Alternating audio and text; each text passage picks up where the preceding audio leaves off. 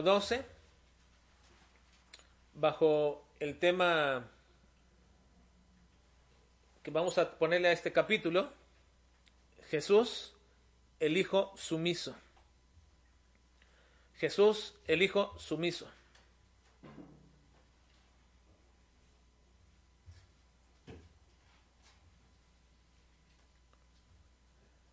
Y vamos a abarcar hoy del versículo 1 al versículo 8. Juan capítulo 12, Jesús, el Hijo sumiso. Y abarcaremos ahora versículos del 1 al 8 bajo un tema acerca, bajo el tema que vamos a ver ahora, que es acerca del camino difícil, el camino sinuoso, el camino doloroso hasta la muerte. El camino doloroso a la muerte. Ahora quiero invitarles, quiero invitarles a que me acompañen todos allí en Juan 12 al versículo 27 porque voy a justificar en mi introducción, voy a justificar la razón de por qué le he llamado a este capítulo Jesús el Hijo sumiso. En Juan capítulo 12, versículo 27.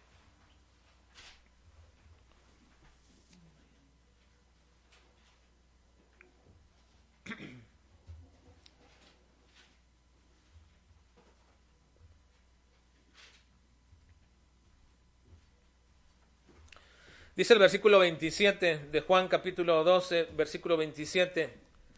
Ahora está turbada mi alma. Está hablando el Señor Jesucristo. Y la manera como lo dice no es como yo lo estoy diciendo ahora. No, no habría manera de que yo pudiese imitar la forma en que Cristo pronuncia estas palabras y cómo fueron registradas por el Espíritu Santo. Dice, ahora está turbada mi alma. ¿Y qué diré? Padre, sálvame de esta hora, mas para esta he llegado a esta hora. Miren, estas palabras son muy solemnes del Señor Jesucristo. Y lo declara Él. Ahora está turbada mi alma. Sus emociones han sido, ha llegado a este punto, a un punto que se declara aquí mismo Cristo que está turbada su alma. Y en esta circunstancia, ¿y qué diré? Y la pregunta sería, esto sería un, un, un buen tema de un solo sermón para, para, para, para, la continuidad de todo esto, pero no tengo tiempo precisamente para ahora por, para ello, pero sería un buen tema de continuar ahí. ¿Y qué diré? La pregunta es, ¿qué decimos nosotros cuando está turbada nuestra alma? ¿Qué decimos nosotros cuando nuestra alma está turbada por una circunstancia difícil, por un momento que vemos presagiadamente que viene hacia nosotros oscuro? ¿Qué vamos a decir? ¿Qué diremos ante la inminencia de la muerte, ante la inminencia de un desastre en nuestras vidas, ante la inminencia de la carencia difícil de nosotros? ¿Qué diremos o qué decimos? Cristo dice, ¿y qué diré? Sugiere algo que algunos pensarían. Padre, sálvame de esta hora. Y la respuesta tácita de Cristo es, mas para esto he llegado a esta hora. Mas para esto he llegado a esta hora. Hermanos, he escogido este tema para el capítulo 12 de nuestro pasaje de Juan, para que podamos observar los últimos siete días de la vida de Cristo en la tierra. Y me parece que esta imagen de Cristo en sus últimos días fue bien representada o anticipada en uno de los eventos tipológicos más dramáticos del Antiguo Testamento, el sacrificio de Isaac. Esto que está pasando en este momento es el cumplimiento, es la realización de todo lo que el Antiguo Testamento hablaba acerca de la persona de Cristo en cuanto a su nacimiento, en cuanto a su ministerio, pero también en cuanto a la obra redentora que iba a llegar. Y está lleno el Antiguo Testamento de tipos y simbolismos que presagiaban o que evidenciaban al futuro lo que iba a ser la obra del Espíritu Santo, perdón, la obra eh, del Señor Jesucristo que mediante el Espíritu Santo nos fue revelado ahora. Y para mí, hermanos, este momento, a partir de este momento, como comienza Juan diciendo en el versículo 1, seis días antes de la Pascua. No olviden, seis días antes de la Pascua. Eso quiere decir que estamos a seis días del momento en que el Señor Jesucristo realizó su última cena con sus discípulos. Y eso indica que estamos hablando de prácticamente de los siete últimos días de vida de Cristo porque al día siguiente de la Pascua, cuando Cristo celebra eh, la, comida con sus discípulos, la cena con sus discípulos, es cuando Cristo es arrestado y llevado hasta la cruz. Así que entonces son los últimos, la última semana dramática de, los, de la vida de nuestro Señor Jesucristo. Y Casi siempre para poder introducirme, hermanos, en, nuestro estudio de cada capítulo de Juan, busco la idea principal de todo el capítulo. No necesariamente un capítulo es un tema, pero como han sido ya divididos así de antemano, entonces busco la idea principal de ese, de, ese capítulo para establecer algo acerca de nuestro Señor Jesucristo. En el capítulo 11 vimos a Jesús como nuestro gran consolador. Hoy vemos a Jesús como el Hijo sumiso. Y les digo que esta imagen de lo que acontece de los últimos siete días de la vida de Cristo, a partir del capítulo 12 en adelante, hasta que lleguemos a la muerte de Cristo, fue bien representada o anticipada en uno de los eventos tipológicos más dramáticos del Antiguo Testamento, el sacrificio de Isaac. Sin duda, ustedes que siguen la lectura consecutiva diario, y que están llevando ya o comenzaron este, este año a leer la Biblia de manera consecutiva, ya pasaron por este pasaje, el sacrificio de Isaac. Y sin afán de tratar de explicar este pasaje, pero sí creo que es necesario acudir a él. Creo que es necesario que acudamos a él para poder hacer la comparación con lo que veremos en adelante en nuestro capítulo 12 de Juan, donde vemos una de las características más admirables de nuestro Señor Jesucristo. El sometimiento que Cristo tenía al Padre Celestial. Esta es una característica, eh, todo en Él es imitable. Pero esta es una de las características que se nos manda, que se nos ordena, que continuamente se hace alusión a ella, del carácter de Jesucristo, el sometimiento que Jesucristo tenía al Padre Celestial. Por eso lo he llamado a este, a este capítulo el hijo sumiso. Jesús, el gran hijo sumiso. Y esto es lo que vemos en el relato precisamente de Isaac y de Abraham, a un hijo sumiso en este relato. Miren, vayamos a, Génesis capítulo 18, versículos del 1 al 14. Voy a leerlo sin tratar de hacer un mensaje de Génesis, solamente para que podamos ver el contexto de lo que estoy hablando en esta mañana y hablaré durante estos, estos, estos eh, eh, días respecto a Juan capítulo 12. Dice Génesis capítulo 18. Aconteció después de estas cosas que probó Dios a Abraham y le dijo, Abraham, y él respondió, heme aquí, y dijo, toma ahora tu hijo, tu único Isaac, a quien amas, y vete a tierra de Moria, y ofrécelo allí en holocausto sobre uno de los montes que yo te diré. Y Abraham se levantó de muy de mañana y enalbardó su asno, y tomó consigo dos siervos suyos, y a Isaac su hijo, y cortó la leña para el holocausto, y se levantó, y fue al lugar que Dios le dijo al tercer día, alzó Abraham sus ojos, y vio el lugar de lejos. Miren, no quiero explicarlo, pero cuando ustedes lo repasen, quiero que noten, quiero que noten la continua repetición de la palabra y. Y una y otra vez. Eh, en su uso se llama policinto y significa significa el hecho de que hay una continuidad continua, una continuidad, perdón, una continuidad constante, constante que prosigue, que prosigue, que prosigue a pesar de bueno, cuando ustedes lo vean así, esta es la actitud de, de Abraham hizo todo eso. Vean, cada vez que dice y, y, quiere decir como que era tan difícil de continuar, pero lo siguió y lo siguió y lo siguió y lo siguió. Bueno, entonces dijo Abraham a sus siervos, esperad aquí con el asno, y yo y el muchacho iremos hasta allá, hasta allí y adoraremos, y volveremos a vosotros. Y tomó Abraham la leña del holocausto y la puso sobre Isaac su hijo, y él tomó en su mano el fuego y el cuchillo, y fueron ambos juntos.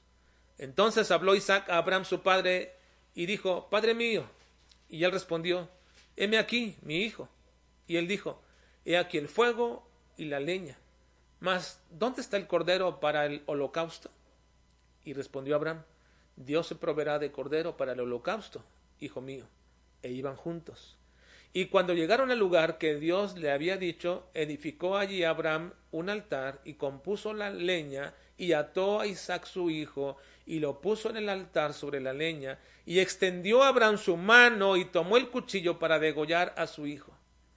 Entonces el ángel de Jehová le dio voces desde el cielo y dijo, Abraham, Abraham. Y él respondió, heme aquí. Y dijo, no extiendas tu mano sobre el muchacho, ni le hagas nada, porque ya conozco que temes a Dios, por cuanto no me rehusaste tu hijo, tu único. Entonces Abraham Alzó Abraham sus ojos y miró, y he aquí a sus espaldas un carnero trabado en un zarzal por sus cuernos. Y fue Abraham y tomó el carnero y lo ofreció en holocausto en lugar de su hijo, y llamó a Abraham el nombre de aquel lugar, Jehová proveerá. Por tanto se dice hoy, en el monte de Jehová será provisto. Todo el dramatismo de esta historia es aumentado y se ve aumentada debido a que vemos a Isaac que no se opone en todo el trayecto. Y no se opone aún en el mismo momento en que es atado por su padre. Era como una oveja muda que va al matadero. Y esta escena, ya cuando lo ata en el altar, es el momento para mí más sensible y emotivo cuando el pasaje dice, y lo puso en el altar sobre la leña. La palabra me llama tanto esta parte, ¿verdad? Eh, lo puso en el altar sobre la leña. Miren, estamos tratando de ver cómo el carácter de Cristo fue prefigurado en este evento, el de un hijo sumiso, sometido a la voluntad de su padre. Así que entonces, cuando dice a mí, a mí me llama tanto la atención, cuando dice, lo puso, me llama la atención y me suena hasta extraño cuando voy viendo el relato y lo estoy leyendo y llego a la, a la parte y lo puso, ¿sí?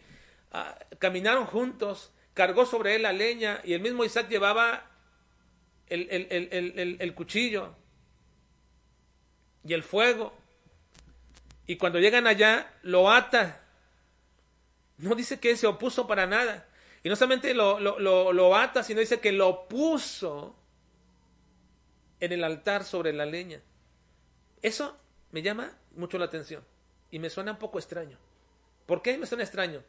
Bueno, porque ponerlo es como tomarlo como si hubiera sido un bebé y lo pone sobre ello. Es como tomarlo en sus brazos como a un niño quizás de 3, 4, 5 años. 6, 7 años puedes tomar a tu bebé y ponerlo sobre el altar ahí. Y me llama mucho la atención porque se ve como, como si Isaac, como si eh, eh, Isaac fuera un niño que es tomado entre brazos y colocado en el altar. Y por supuesto, por supuesto que Isaac no era un niño.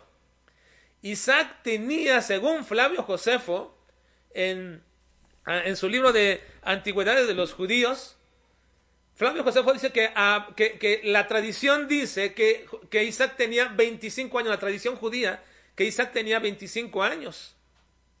Y en el libro de Hazer, uno, un libro hebreo histórico que es referenciado dos veces en el Antiguo Testamento, si lo han leído, cuando dice estas crónicas están en el libro de Hazer, bueno, en ese libro de Hazer, que es un libro histórico hebreo, dice que Isaac tenía 37 años.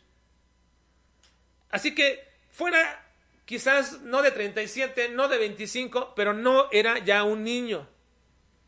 Ya no era un niño.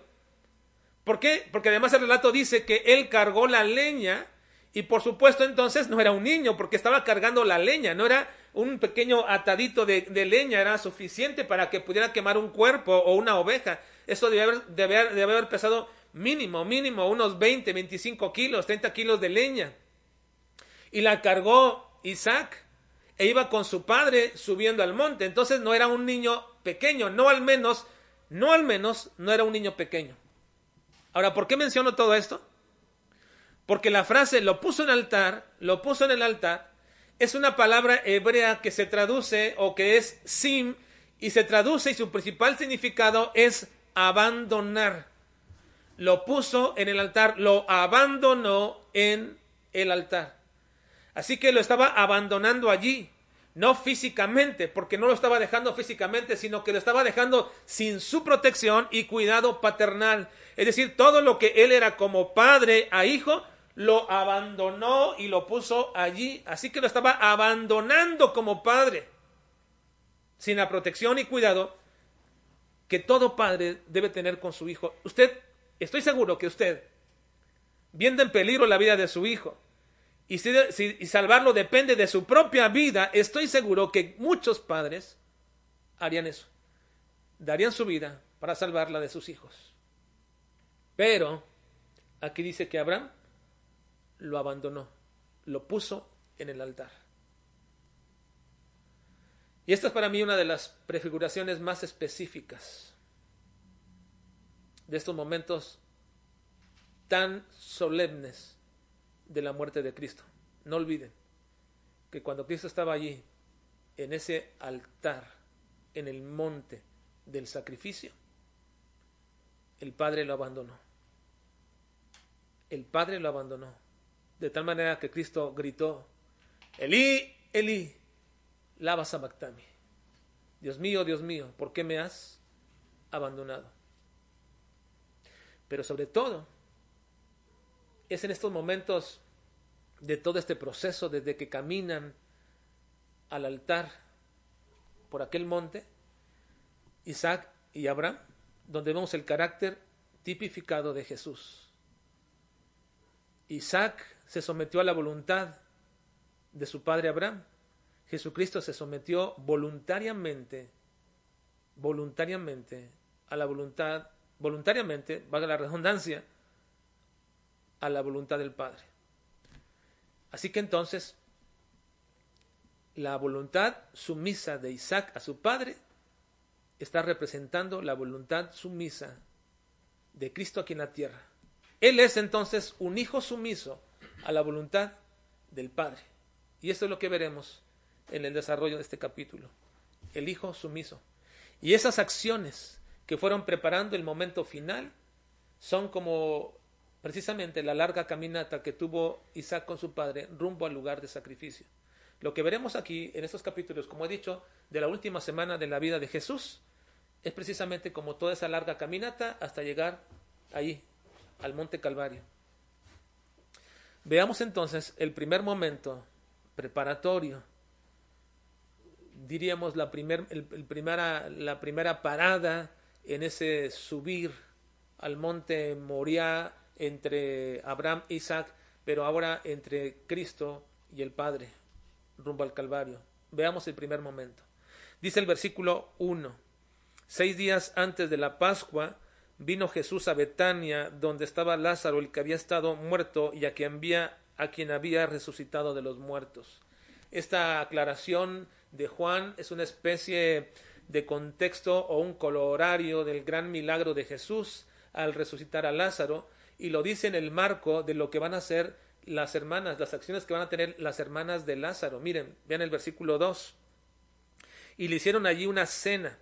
Bueno, eh, por supuesto que Cristo, después de haber resucitado a Lázaro, todo el amor y, la admiración y la adoración era para el Señor Jesucristo, ya desde antes, pero al haber hecho esto, yo creo que se aumentó todavía más en las hermanas de, de Lázaro y se le hicieron allí una cena, Marta servía y Lázaro era uno de los que estaban sentados a la mesa con él. Entonces María tomó una libra de perfume de nardo puro, de mucho precio y ungió los pies de Jesús y los enjugó con sus cabellos y la casa se llenó de olor del perfume. María lleva a cabo un acto muy típico judío de un anfitrión para los invitados, que normalmente lavaban los pies, le daban agua para lavarse las manos, los pies o refrescar su cabeza. Pero lo que hizo María fue más allá de lo normal. Ella usó un perfume muy caro. El nardo puro era un ungüento aromático importado desde las montañas de la India. Era, había que traerlo desde muy lejos. Por lo tanto, este perfume o ungüento era muy costoso. El valor de la cantidad que usó María equivalía más o menos al salario de todo un año. Si recordamos que un denario aproximadamente eh, este, era el salario de un, de un trabajador diario, eh, nos dice entonces que este denario o esta, este perfume que usó, eh, según Judas, lo veremos en un momento, según Judas, se podría haber vendido por 300 denarios, según Judas. Así que entonces el perfume utilizado por María era muy costoso. Irá un perfume que llenó toda la casa. Así que Marta estaba, como siempre, tratando de servir al Señor con todo su corazón y ahora mucho más atendiéndole. Y María misma ahora había apartado algo de un ungüento preparado para el momento especial. Es lo que veremos precisamente durante todo ese tiempo. El valor de la cantidad que usó María equivalía prácticamente al salario de un año y eso manifiesta mucho del aprecio. Miren, a veces uno dice que no debe ser uno pragmático en las cosas. Cuando uno dice que ama y quiere a una persona, este, ese amor y, aprecio se ve muchas veces en lo que damos o como lo damos. Ciertamente a veces no hay manera de dar suficiente o lo que quisiéramos. Y no es que lo que damos sea la cantidad de lo que decimos querer. Pero el Señor dijo muchas veces, cuando en el Antiguo Testamento le decía a, a los judíos, Ustedes dicen que me honran, pero ¿dónde está mi honra? Ustedes dicen que soy Señor, pero ¿dónde está lo que dicen que soy? Porque ustedes dicen, cuando me traen ofrenda, me traen la ofrenda de una oveja perniquebrada, magullada o, este, o, con, o, o ciega. Dice el Señor, reclamándole a los judíos. Ustedes me traen de ofrenda aquello que no les cuesta o que no les costó demasiado o que ya no quieren. Y luego el Señor reclamando les dice, a ver, preséntale esa oveja o esa ofrenda a tu Señor, a tu rey, a ver si él la quiere, pero conmigo la traen. Y miren hermanos, nosotros a veces decimos que amamos tanto al Señor, pero le entregamos de nuestro tiempo lo que sobra. Se los vuelvo a decir una vez más. No apartar, hermanos, no apartar el día del Señor como algo especial en nuestras vidas, no solamente ahora en tiempos virtuales, sino en todos los tiempos, no apartarlo, es una manifestación de cuál es nuestro aprecio al Señor. Pero poder, poder ir a cosas más prácticas. Incluso, no solamente el tiempo, nuestros dones, nuestros talentos, hacer las cosas como ahí se va, ahí como podemos, no esforzarnos no esforzarnos en entregarle al Señor todo es una manifestación de cómo, cuánto le apreciamos. Incluso, no solamente nuestros talentos o dones, también nuestros recursos. Nuestros recursos. El decir al Señor, bueno, Señor, tú sabes que hoy no puedo dar mi ofrenda. Señor, ¿sabes tú cuántas necesidades tenemos, cuántas deudas tenemos, cuántas cosas tenemos que hacer? Y no apartar lo que de entrada, lo que de entrada le pertenece al Señor, porque todo le pertenece al Señor, pero no apartar lo mínimo que le puede pertenecer al Señor y ahí hacerlo cuando pueda, o ahí hacerlo cuando quiera, o cuando ya no tenga esta, aquella necesidad, es también una manifestación de cuánto apreciamos y amamos al Señor. Pues miren aquí a una mujer, una mujer que no solamente se concretó a darle a Cristo como lo hacían todos ellos, traerle agua, sino que trajo una libra de perfume de nardo puro, de mucho precio, lo agrega. Y no solamente ese, le unge los pies a Jesús y los enjugó con sus cabellos. y la casa se llenó de olor de perfume. Así que esta es la manifestación del aprecio que tenía María para con el Señor. Ahora, en los siguientes versículos 4 al 6 dice, y dijo uno de sus discípulos, Judas Iscariote, hijo de Simón, el que le había de entregar, ¿por qué no fue este perfume vendido por trescientos denarios y dado a los pobres?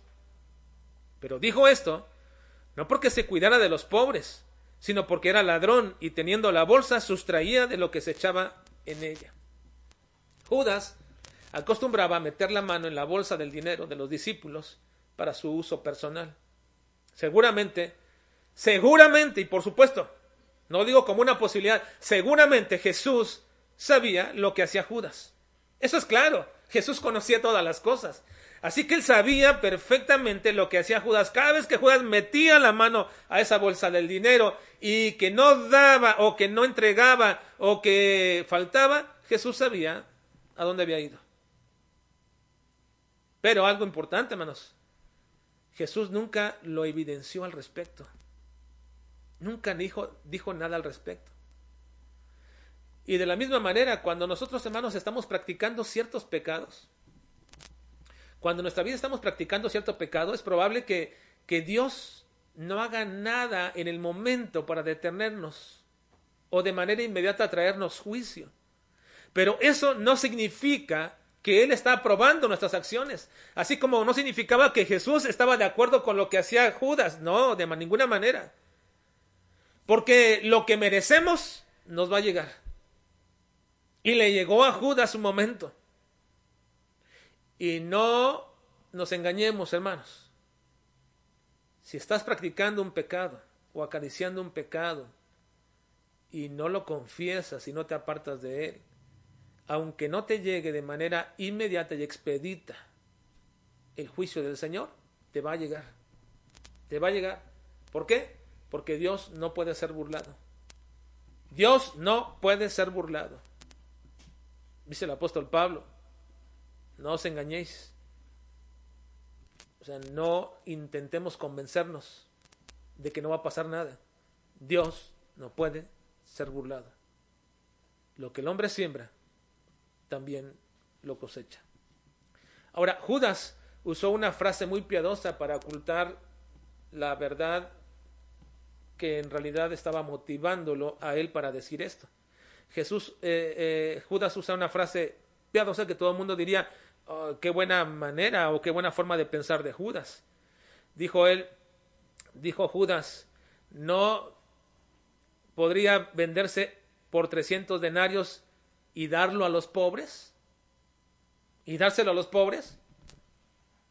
Ante esta propuesta, ante esta propuesta, Cristo le dice algo que debería ser una especie de principio que debe regirnos a nosotros en cuanto a la ayuda para los pobres o necesitados. Miren, hermanos, ante la respuesta que Cristo le da a Judas, ante la suposición o, o la sugerencia de Judas de vender aquel perfume y enojarse de decir cómo se desperdicia esto, pudiéndolo muy prácticamente decir él, siendo muy pragmático, pudiéndolo haber vendido y luego entregárselo a los pobres, Jesús le da una respuesta que debería normar también nuestro pensamiento respecto de la ayuda para los necesitados.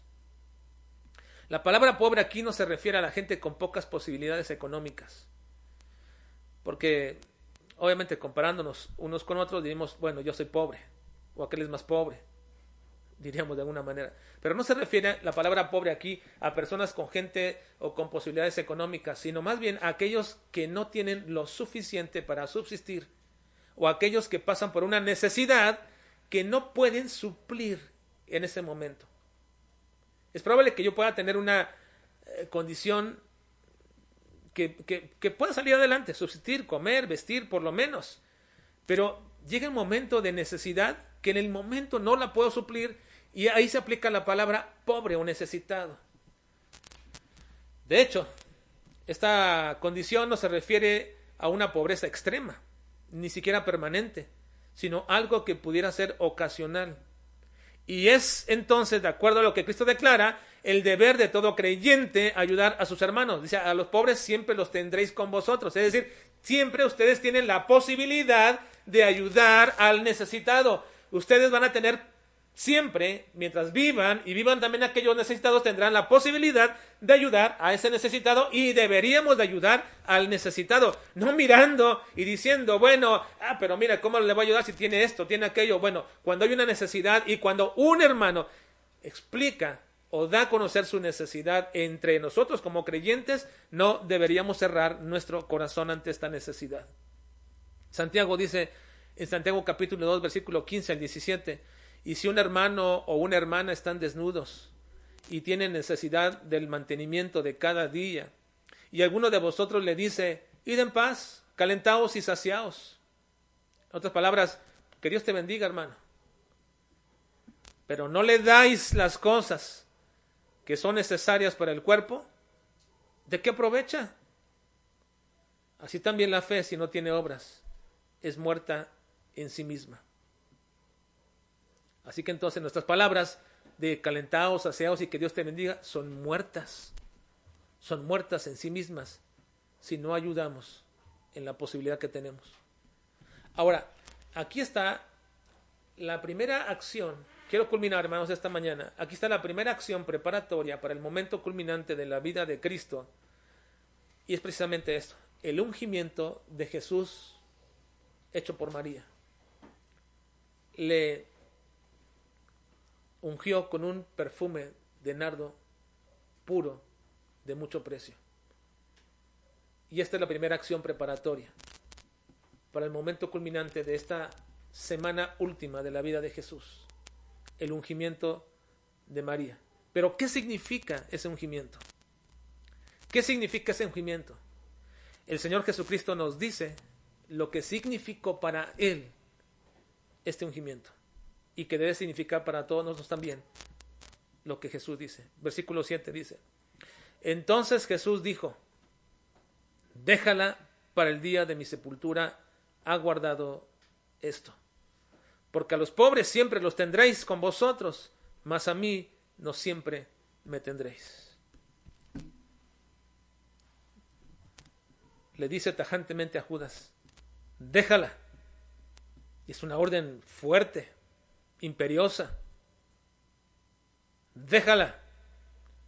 Como cuando un padre le dice a otro hijo, deja a tu hermano. Cuando estás ya enojado o viendo que no obedece o viendo la malicia del otro hijo.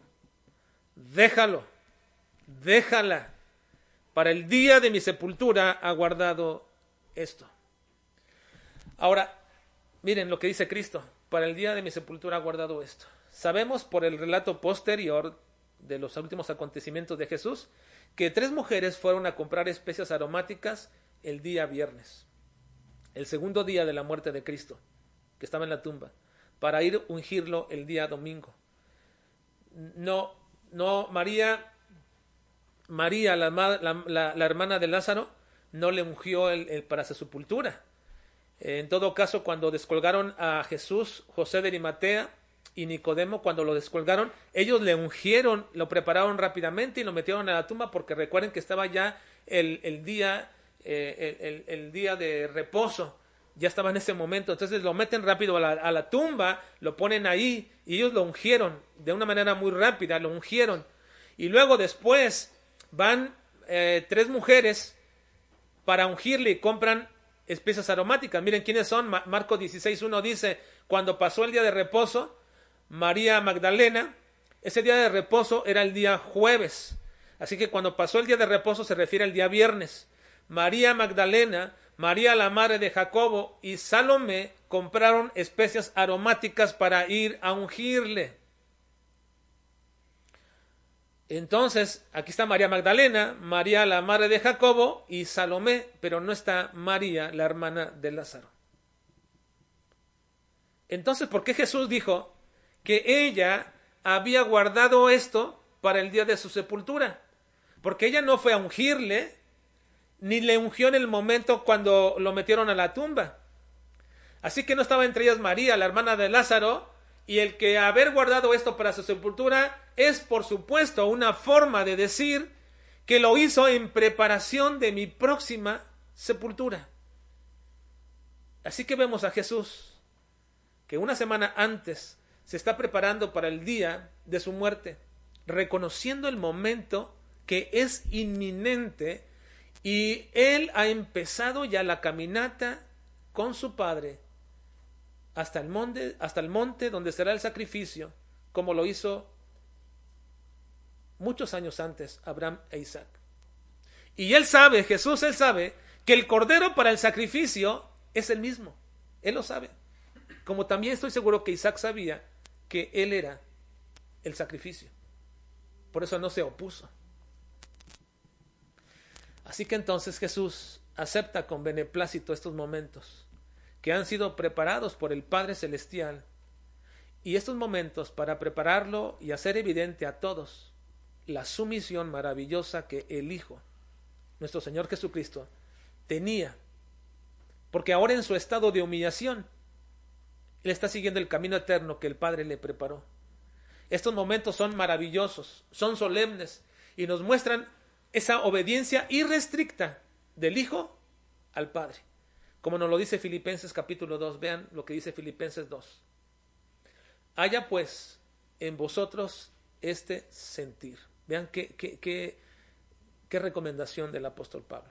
Haya pues en vosotros este sentir que hubo también en Cristo Jesús, el cual, siendo en forma de Dios, no estimó, no estimó el ser igual a Dios como cosa a que aferrarse, sino que se despojó a sí mismo, tomando forma de siervo, hecho semejante a los hombres, y estando en la condición de hombre, se humilló a sí mismo, como dice, haciéndose obediente hasta la muerte y muerte de cruz. ¿Qué quiere el apóstol Pablo que nosotros imitemos? ¿Qué quiere el apóstol Pablo? Que tengamos ese sentir ese sentir de sumisión a la voluntad del Padre, someterse a la voluntad del Padre, haciéndose obediente hasta la muerte y muerte de cruz. Así que Pablo nos dice que debemos observar estos momentos de la vida de Cristo y llenarnos de ese sentir, de imitar su carácter y de hacer de nuestra vida una vida de sumisión a la voluntad de Dios esa voluntad expresada en su palabra y que demanda de todos nosotros dejar nuestras ideas, nuestros pensamientos ensimismados y preferidos, dejar de vernos a nosotros mismos y cuánto nos afecta lo que aquel o aquellos hacen y nosotros no podemos dejar de ver todo eso y someternos al Señor y dejarnos guiar por su palabra y el Espíritu Santo. Quizás uno de los caminos más difíciles para todos nosotros es la humillación. Es el dejar de vernos a nosotros mismos reconocer que no es nuestro pensamiento el mejor, ni nuestra idea la más importante. Es lo que Dios quiere, es lo que Dios demanda. Y la verdad es que muchos de nosotros tenemos a veces un grave problema, un grande problema con el ego, con el orgullo. Y el apóstol Pablo dice, mira, mira a Cristo. Ve a Jesús, el Hijo sumiso. Y la próxima vez que quieras defender tus derechos, y la próxima vez que quieras levantar la voz, y la próxima vez que quieras hacer valerte tu opinión por encima de todos, entonces recuerda que Jesús es el, el, Hijo sumiso del cual tenemos que aprender y tener el mismo sentir. Porque esto honra al Hijo y glorifica al Padre. Imitar lo que hizo Jesús honra a Jesús y glorifica al Padre. Vamos a orar.